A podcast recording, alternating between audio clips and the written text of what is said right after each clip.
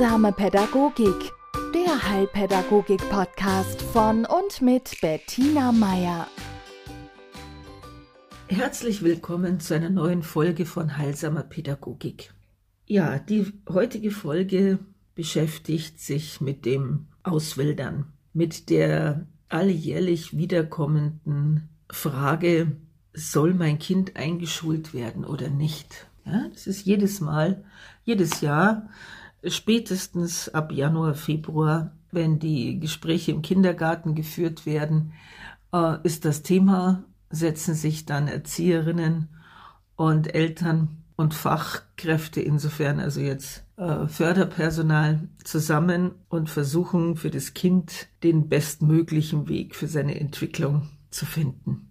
So, jetzt könnte man so ganz allgemein über Einstellungskriterien sprechen. Aber da dies ja ein Heilpädagogik-Podcast ist und die Vorschulkinder bzw. Schulkinder dieses Jahres 23 eine äh, spezielle Geschichte haben, möchte ich das wirklich auch auf diese besondere Gruppe ausrichten. Ja, diese Vorschulkinder unterscheiden sich von Vorschulkindern noch vor drei Jahren. Ja, und äh, sie werden sich, sie unterscheiden sich auch von denen, die jetzt dann die nächsten Jahre in die Schule kommen. Und äh, Sie können sich wahrscheinlich schon denken, warum. Ja? Also die 2017er und 2018er Jahrgänge sind die Kinder, die, als die Corona-Maßnahmen begannen, zwei bis drei Jahre alt waren. Und äh, da diese Maßnahmen mit Unterbrechungen zwei Jahre liefen, waren sie dann vier oder fünf Jahre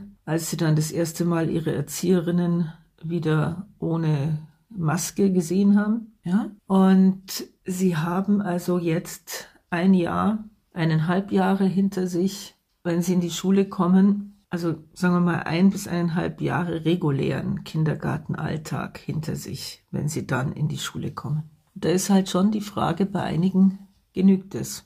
Ist es ausreichend, um die Defizite, die sich da in zwei Jahren äh, entwickelt haben, ja, auszugleichen, aufzuholen. Ist es überhaupt die Aufgabe des Kindergartens, das aufzuholen?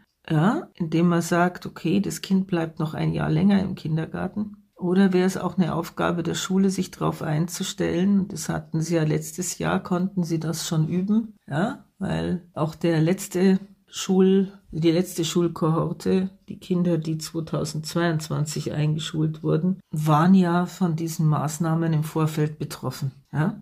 Und so gesehen könnte man auch sagen, die Schule stellt sich darauf ein, dass Kinder kommen mit, so nicht alle, ja, aber doch einige mit Defiziten. Und so wie weit ich das von meiner Praxis aus beurteilen kann, hauptsächlich im sozialen Bereich und im sprachlichen.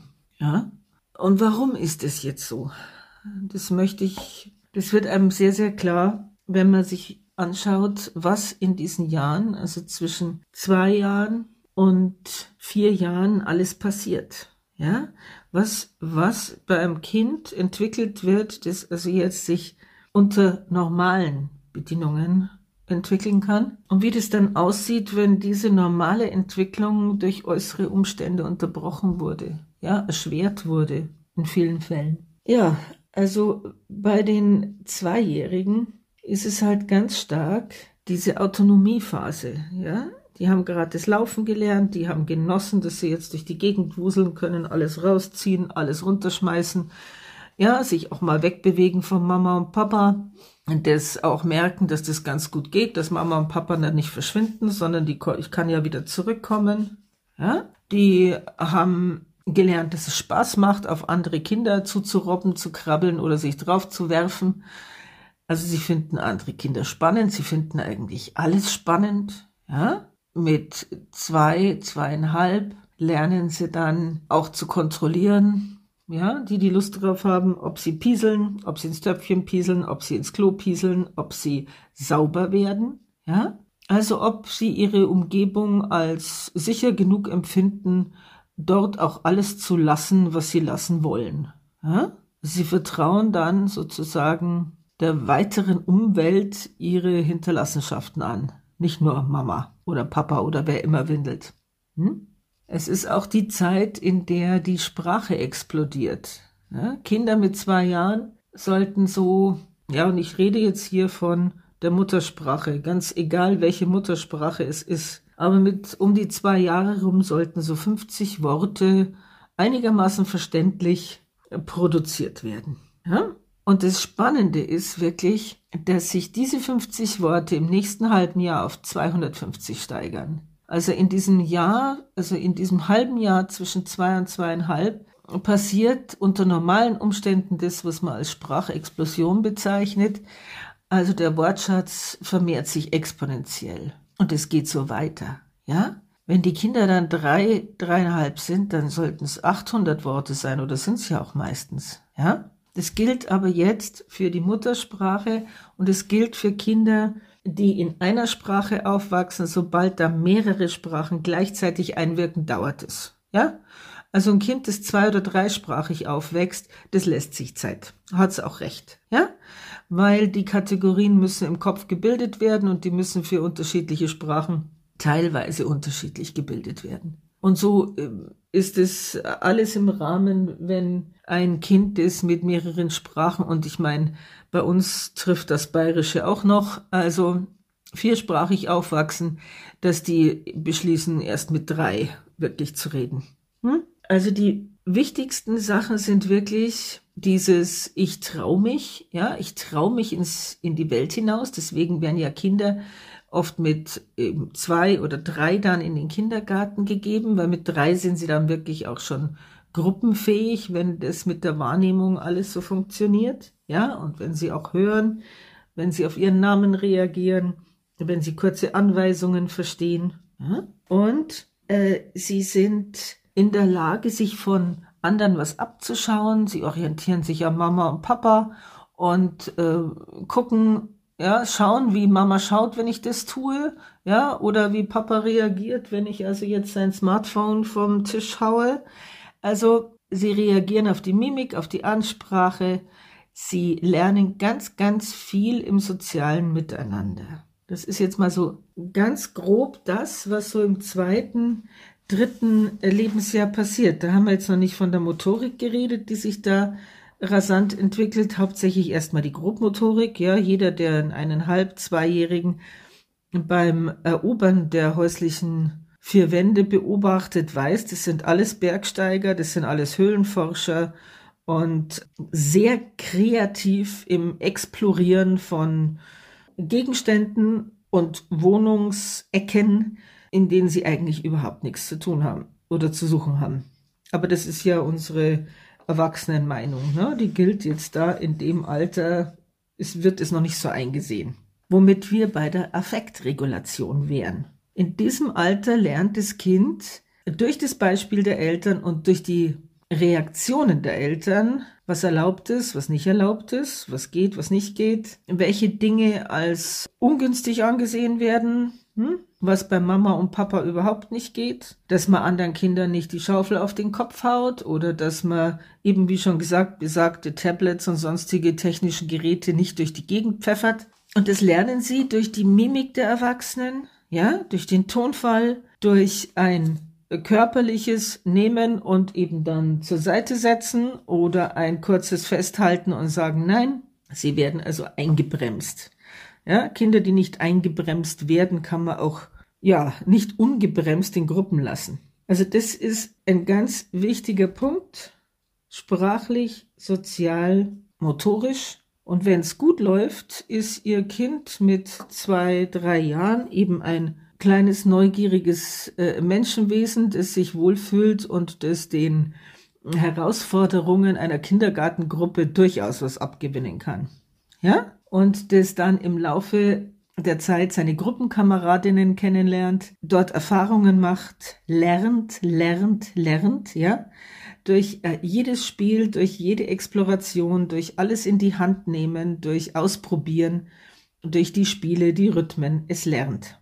Tja, und jetzt können Sie vielleicht ein bisschen ermessen, was passiert, wenn eben äh, so ein Kleinkind in eine Umgebung kommt, in der die Erwachsenen eine Maske tragen und von ihnen also zwar was zu hören ist, aber dieses, was man da hört, nicht verbunden werden kann mit irgendeiner Mimik, ja, wenn man die Gesichter nicht erkennt, weil die sehen anders aus weil, wie die von Mama und Papa, weil da fehlt der Mund, was es für die Affektregulation bedeutet, ja, wenn ich außer einem Augenrollen oder hochgezogenen Augenbrauen nichts erkenne, ja, und wenn das Gemurmel hinter diesem, hinter dieser Maske zwar irgendwie unterschiedlich klingt, aber wie jetzt genau, tja, hm?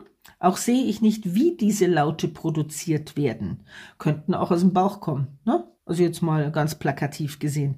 Wenn dieses Kind vorher noch keine Gruppenerzieherinnen gesehen hat, sondern das erste Mal in den Kindergarten kam unter der Bedienung Maske auf, dann wird sehr erstaunt gewesen sein, als die Erzieherinnen dann irgendwann einmal die Maske abnahmen. Also, weil das Kind ist nicht automatisch davon ausgegangen, dass die so aussehen wie Mama und Papa oder wer auch immer. Hm? Tja, dann ist natürlich auch die Frage, ob ich solchen Wesen vertraue. In welchem Maße? Und traue ich mich dann? Ja? Vertrauen hat ja ganz viel mit Trauen zu tun. Traue ich mich auch? Traue ich denen und traue ich dadurch mich? Mir. Das müsste ich jetzt grammatikalisch untersuchen. Ja? Also wie läuft da Beziehung ab unter diesen Umständen? Und da reden wir jetzt äh, nur von den Beziehungen im Kindergarten. Ein Teil der Kinder hatte auch das Problem, dass viele Einrichtungen im ersten Jahr ziemlich zu waren. Also komplett. Ja, oder wenn nur wochenweise auf. Das hieß, diese Kinder, die eigentlich, wo die Eltern und die Familie sich darauf eingestellt hatten, die kommen jetzt in den Kindergarten, die blieben zu Hause. Und nicht nur die Kinder blieben zu Hause, auch Mama und Papa blieben zu Hause und fanden sich in Homeoffice-Situationen wieder, in Umgebungen, die teilweise überhaupt nicht dafür ausgerichtet waren. Das hieß für Mutter und Vater und oder sämtliche anderen Betreuungspersonen äh, eine totale Umstellung, ein zuerst mal wirklich gestiegenes Stresslevel und je nach häuslicher Situation ein miteinander neue Grenzen ausverhandeln auf kleinstem Raum und unter Zeitdruck. Und wenn Eltern arbeiten müssen, während sie zu Hause sind, in einer Umgebung, bei der das Kind weiß, oh, zu Hause ist Mama oder Papa oder wer auch immer mich erzieht für mich da. Wie soll man dem Kind klar machen, dass diese Tür jetzt zu ist und dass es da nicht rein kann, weil Papa hat gerade eine Konferenz oder Mama bereitet gerade Unterrichtsstunden vor. Ja? Also ich habe, es wurden mir wirklich von mehreren Eltern glaubhaft geschildert, dass diese Situation die größte Belastung war, die sie jemals für sich persönlich und als Familie erlebt hatten. Und nicht wenige sind daran zerbrochen. Ja, nicht wenige Beziehungen, Ehen. Und das macht natürlich was mit den Kindern. Ja, also anstatt sich ungestört von erwachsenen Turbulenzen und Problemen äh, ihrer eigenen Lernaufgabe widmen zu können, waren sie äh, daheim ja, und hatten oft viel zu wenig Auslauf waren viel zu oft notgedrungen vor Tablets, Fernsehern, Handys geparkt, ja, und das ist absolut nachvollziehbar. Das ist jetzt hier, ja, das soll, sollte jetzt hier kein Vorwurf sein. Bloß das macht was, das, das, das setzt andere Schwerpunkte. Und das führte dann dazu, dass die Zahl der Kinder, die eine Sprachentwicklungsverzögerung aufzuweisen hatten nach diesen zwei Jahren, nach oben schoss, dass ich einige Kinder habe, die zwar reden, reden, reden, aber du verstehst nichts, ja? Weil sie haben zwar begriffen, dass das Laute von sich geben, was ist, was Menschen machen, aber die Funktion, die ist ihnen noch nicht wirklich klar geworden. Ja, das ist besonders bei den Jüngeren. Bei den Vorschulkindern, die jetzt in die Schule kommen, ist es eher so, dass die zwar reden, dass die auch durchaus in der Lage sind, äh, ganze Sätze zu bilden und die Grammatik einigermaßen stimmt, je nachdem. Ja, also es kommt immer ein bisschen auf die Vorerfahrung an, aber dass sie erstaunlich wenig Ahnung davon haben, wie diese Lauter jetzt produziert werden. Also wenn, wenn ich die Kinder auffordere, im Spiegel mal zu schauen, wie weit sie ihre Zunge rausstrecken können und mit der Zunge, was weiß ich, einen Kreis zu machen oder äh, zu gucken, ob die Zunge da mal zum linken Ohr rüberschauen will oder zum rechten oder was auch immer, ja?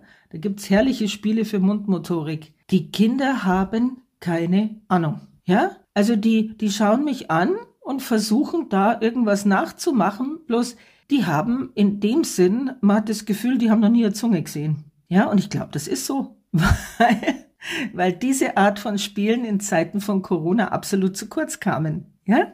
Jeder hat geschaut, dass er nicht angenießt, gehustet oder sonst irgendwie mit Körpersekreten in Verbindung kam. Hm? Und wenn ich aber äh, schmatze, mampfe, puste, klicke, ja, natürlich spritzt dann ab und zu mal was.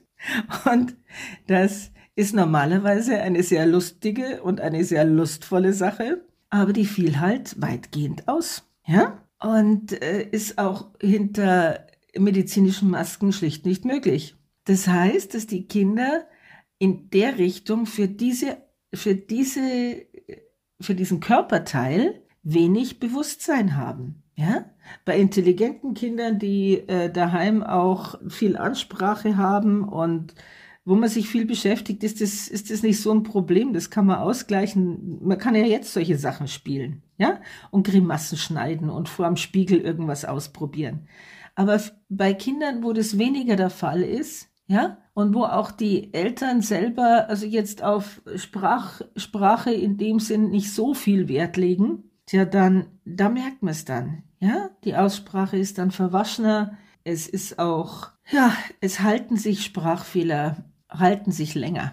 Hm? Hinzu kommt, dass viele Kinder über Wochen, Monate Infekte der Atemwege hatten. Das heißt, viele von den Kindern waren vertaubt. Ja, zwar sekundär vertaubt durch eine Mittelohrentzündung, durch einen Paukenerguss, durch was auch immer. Und auch da hatten wir einen Höchststand letztes Jahr. Das heißt, wir hatten viele Kinder, die immer wieder mal sehr schlecht gehört haben. Und das in einer Phase der Sprachentwicklung, die sehr, sehr wichtig ist. Denkt mal bitte dran, unser Wortschatz nimmt pro Jahr um 1000 Wörter zu. Ja, wenn ich davon nur die Hälfte höre, was bleibt dann? Also das ist ein wichtiger Punkt. Und der hängt den heutigen Schulanfängern nach. Und ähm, Therapieplätze beim Logopäden zu bekommen, ist ungefähr wie die Teilnahme an einer Lotterie. Ja, die meisten haben Wartelisten, die ja, gehen in die halbes Jahr mindestens. Das andere ist die Effektregulation. Also man merkt bei den äh, Schulanfängern dieses Jahr, letztes Jahr war das auch schon Thema, die waren bloß bei, bei den Kindern letztes Jahr war es noch oft spürbar, diese große, große Unsicherheit, weil sie Gruppe einfach nicht mehr gewöhnt waren. Diese Kinder hatten jetzt ein Jahr lang Zeit, sich wieder an Gruppe zu gewöhnen, aber hatten oft wirklich, haben Probleme mit der Affektregulation, beziehungsweise zu verstehen, dass dieses Ich bin daheim bei Mama und Papa und Mama und Papa kümmern sich drum, was ich jetzt gerade will oder nicht oder wie auch immer, dass das jetzt eingegliedert werden muss in, aha, da sind 20, da sind 25 und das, was ich will, das muss ich, wenn ich es will, öfter sagen. Ich muss es angemessen sagen. Und wenn ich nicht gehört werde, dann muss ich mir einen anderen Weg suchen und zwar einen, der sozial akzeptabel ist. Also keinen Wutanfall und äh, Dinge durch die Gegend schmeißen. Hm? Also wir haben so ein paar Prinzen und Prinzessinnen, die nach wie vor der Meinung sind, dass die Welt sich um sie allein zu drehen hat. Und wenn sie das nicht tut, fallen sie aber von diesem, sagen wir mal, ein bisschen überhöhten Selbstbewusstsein in ein Ich kann nichts, ich bin nichts wert, in eine Hilflosigkeit zurück. Ja? Denn sie hatten relativ wenig Zeit auszuprobieren und auch durch Versuch und Irrtum zu lernen. Also ein stabiles Selbstwertgefühl ist etwas, was vielen Kindern dieses Jahrgangs abgeht. Sie hatten zu wenig Zeit für Erfolg und Misserfolg und für gelobt werden und aufgebaut werden und für eine realistische Einschätzung ihrer Fähigkeiten. Die schwanken oft hin und her zwischen, oh, ich bin super oder, oh, oh, äh, nee, das will ich nicht, weil da da geht's ja, da geht's ja um Gewinnen und Verlieren oder das verstehe ich vielleicht nicht oder so. Ja? Also es geht so ums Einmitteln und das, das, das äh, fällt ihnen schwer. Und äh, was hinzukommt, ist, dass interessanterweise eine Auswirkung war, dass manche Kinder sich wieder zurückgefallen sind und es einkoten und einnässen begonnen haben.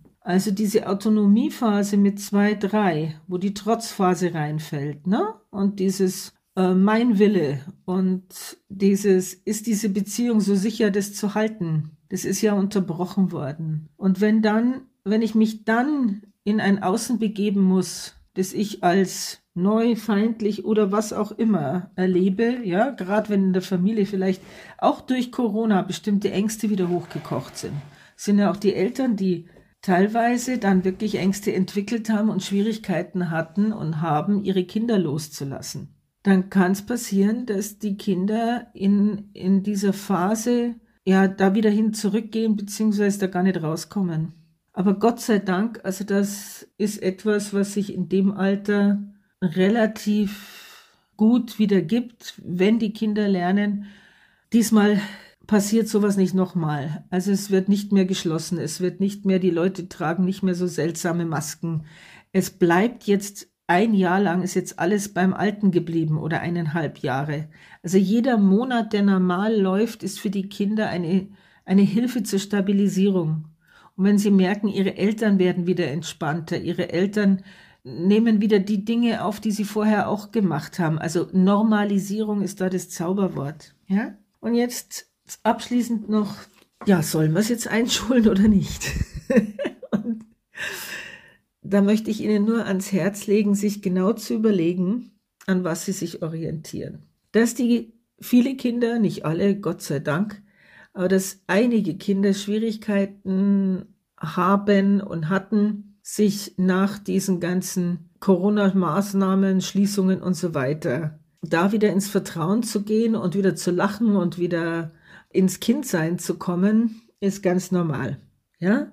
Manche von ihnen haben da eben ein paar Defizite aufgehäuft, was die Sprache oder das Soziale oder die Konzentration oder was auch immer betraf. Die Frage, die Sie sich jetzt stellen müssen, sollen, dürfen, ist, gehen Sie ins Vertrauen? und trauen ihren Kindern und der Schule, das muss ich dazu sagen, das ist nicht allein Job ihres Kindes, der Schule zu, ihrem Kind zu ermöglichen, auch unter diesen Bedingungen, die nun mal so waren, wie sie waren, regulär in die Schule zu kommen, ja, geht ihre Schule darauf ein, weiß die Schule darum, ja, das lässt sich ganz leicht klären mit einem Gespräch, nicht nur mit der Erstklasslehrerin, weil das werden sie noch nicht wissen, wer die erste Klasse übernimmt, sondern überhaupt mit den Lehrern, die in die Kindergärten kommen jetzt, um sich die Kinder vorab anzuschauen? Und traue ich meinem Kind zu und zeigt es auch Interesse, ja? Will das Kind lernen? Interessiert sich für Buchstaben? Ist sein neuestes und ihr neuestes Hobby zählen? Hat den Sprung schon geschafft, sich über warum ist es so und wie funktioniert es mit theoretischen Inhalten zu beschäftigen? Ja? Dann ist es egal, ob es jetzt ein bisschen nuschelt, ja? oder ob es ab und zu mal ein Ausraster, äh, ja, ob das Temperament mit ihm durchgeht. Also ist es von sich aus darauf gepolt, dass es sagt, oh, ich will jetzt mit dem oder mit der zusammen in die Schule gehen und fühlt sich als Vorschulkind, ist monsterstolz drauf, dass es jetzt dann einen Schulpakt bekommt, solche Sachen, ja, dann würde ich wirklich Stärken stärken, dann würde ich den Weg mit ihrem Kind gehen, ja. Ist es allerdings ein Kind, das das wird es auch schon, denke ich, dann vor Corona gewesen sein, das jetzt erst so richtig entdeckt, dass es äh, fantasievoll spielen kann, das noch, ja, nicht vom Kindergarten nach Haus gehen will, weil da ist es doch noch so spannend und da sind doch noch die ganzen Freunde. Mm, ein Kind, das, äh, wenn es gefragt wird, wo es wohnt und wie es mit Nachnamen heißt, ganz groß guckt ja, das noch keine Ahnung hat, wann es jetzt Geburtstag hat. Ich meine, ein Kind muss nicht sein Geburtsdatum runterschnurren können, aber so vielleicht ein Peil, ob das der Winter ist oder im Frühjahr oder doch im Sommer. Nope. Ja, also wenn Sie merken, ey, mein Kind genießt gerade so, es genießt den Platz da, wo es ist, dann würde ich es da lassen. Ja, weil dann braucht es noch ein Jahr, um ja sich voll zu futtern mit all den Dingen, die es im Kindergarten lernen kann. Gemeinschaft, freies Ausprobieren, ja, stressfreies, ja, einfach erkunden. Und das würde ich, würde ich ihm gönnen. Ja? Also ihr Kind ist ein guter Führer in der Richtung. Und wenn Sie es fragen, ob es in die Schule will und Sie kriegen dann so ein naja, der Maxi geht auch, aber sie haben so das Gefühl, naja, wäre der Maxi nicht, dann wäre das mit der Schule aber auch kein Thema. Hm? Es ist, da vertraue ich Ihnen und ich hoffe, Sie sich auch auf ein gutes Bauchgefühl. Und Sie haben ja die Fachkräfte im Kindergarten, mit denen Sie sich absprechen können. Und wie schon gesagt, ist, also ich würde auch immer in die Schule gehen. Sie müssen, Sie müssen ein Gefühl dafür kriegen, wie Ihr Kind mit dieser Schule harmoniert. Ja? Und die Lehrerinnen und Lehrer, die ich kenne, sind da jederzeit bereit für ein Gespräch, weil auch die sind sehr daran interessiert, dass ihr Kind einen ja, entspannten Schulstart hat. In diesem Sinne, ich hoffe, das war jetzt etwas hilfreich für Sie. Wiederhören bis zum nächsten Mal. Heilsame Pädagogik, der Heilpädagogik-Podcast von und mit Bettina Meier.